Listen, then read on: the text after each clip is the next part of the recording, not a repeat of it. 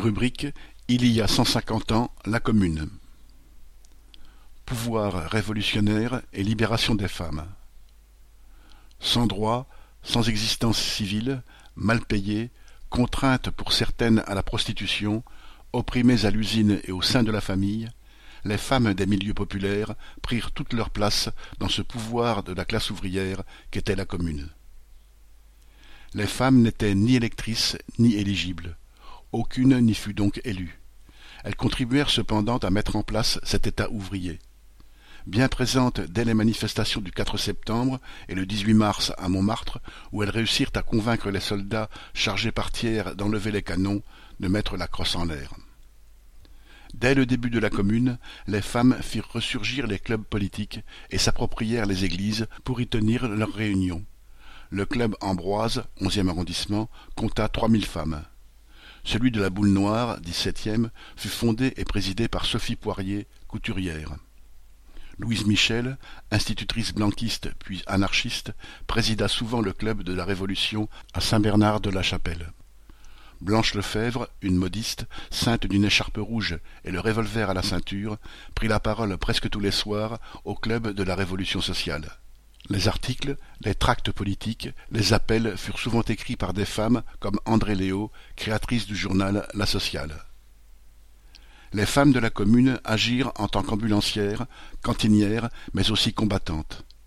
Dans chaque mairie d'arrondissement, elles tinrent des permanences, vingt-quatre heures sur vingt-quatre, où venaient s'engager des volontaires pour organiser la défense, le ravitaillement et l'éducation. Elles montaient la garde aux portes de Paris et étaient armées. Dans le douzième arrondissement, une légion de femmes fut constituée sous le commandement de la colonelle Adélaïde Valentin, ouvrière, et de la capitaine Louise Neckbecker.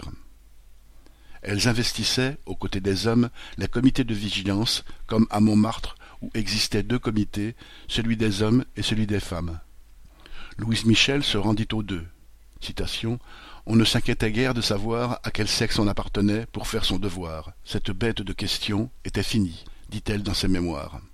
Elle affirma dans son journal La Révolution sociale, Les femmes ne doivent pas séparer leur cause de celle de l'humanité, mais faire partie militante de la grande armée révolutionnaire. En matière d'éducation, des femmes mirent en place des cours gratuits d'instruction élémentaire des écoles professionnelles. Elles organisèrent des lectures aux mères de famille, des cours pour les jeunes gens qui, travaillant le jour, n'étaient jamais allés à l'école. Marguerite Tiner fut la première femme à occuper le poste d'inspecteur des écoles de Paris. Paul Minck ouvrit une école gratuite pour filles dans une église. En avril, Karl Marx demanda à une militante de l'Association internationale des travailleurs, une femme d'origine russe, Elisabeth Dmitrieff, d'être sa correspondante à Paris. Les 11 et 12 avril, elle lança avec d'autres un appel aux citoyennes de Paris à participer au soulèvement en rejoignant l'association révolutionnaire des travailleuses nouvellement fondée, l'Union des femmes pour la défense de Paris et le soutien aux blessés. Son premier objectif était la défense de Paris, mais l'appel affirmait, citation, Considérant en outre que dans l'ordre social du passé, le travail de la femme étant le plus exploité, la réorganisation immédiate du travail est donc de toute urgence. Nous voulons le travail, mais pour en garder les produits. Plus d'exploiteurs, plus de maîtres, vivre libre en travaillant ou mourir en combattant. L'Union des femmes, principalement composée d'ouvrières, s'adressa à Léo Frankel, responsable de la commission du travail et de l'échange elle lui proposa de faire fonctionner les ateliers abandonnés par leurs propriétaires afin de lutter contre le chômage, et notamment celui des femmes, et de passer ses commandes d'équipements militaires aux ateliers pris en main par les travailleurs eux-mêmes.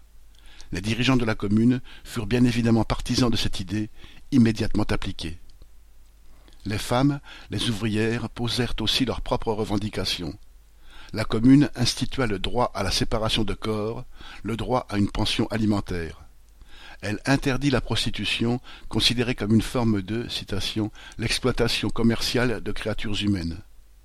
Elle décréta l'égalité des salaires pour les institutrices, considérant, qu'en matière d'éducation, le travail de la femme est égal à celui de l'homme. Comme il apparaissait que la compagne non mariée du garde national n'avait pas les mêmes droits que l'épouse, qui, elle, touchait à complément à la solde de son mari, les femmes réclamèrent le même traitement pour toutes. La Commune reconnaissait de fait l'union libre, alors très fréquente dans la classe ouvrière, et tous les enfants nés hors mariage. En mai, face à l'offensive versaillaise, les femmes défendirent le nouvel État qui avait été pour elles une libération. Elles participèrent à l'érection des barricades. L'Union des femmes composa un manifeste. Non, ce n'est pas la paix, mais bien la guerre à outrance que les travailleuses de Paris viennent réclamer. Les femmes de Paris sauront elles aussi donner leur sang pour la défense et le triomphe de la commune. Et la majorité des femmes impliquées militairement furent des ouvrières. Lors de la semaine sanglante, les armées de répression du gouvernement républicain, dirigées par Thiers, firent payer très cher aux combattantes la place qu'elles avaient osé prendre dans la commune, à coups d'exécutions sommaires, de condamnations, de déportations. Pour les discréditer, la propagande versaillaise inventa même la figure de la pétroleuse incendiaire. Que ce soit sur les barricades lors de la semaine sanglante, dans les prisons ou en exil, ces combattantes revendiquèrent toujours le rôle qu'elles avaient joué pendant la Commune. Ainsi, Louise Michel, lors de son procès, déclara au juge à la solde des Versaillais sa fierté d'avoir été membre du pouvoir révolutionnaire. Puisqu'il semble que tout cœur qui bat pour la liberté n'a droit qu'à un peu de plomb, j'en réclame une part, moi. Si vous me laissez vivre, je ne cesserai de crier vengeance. Si vous n'êtes pas des lâches, tuez-moi. Anne.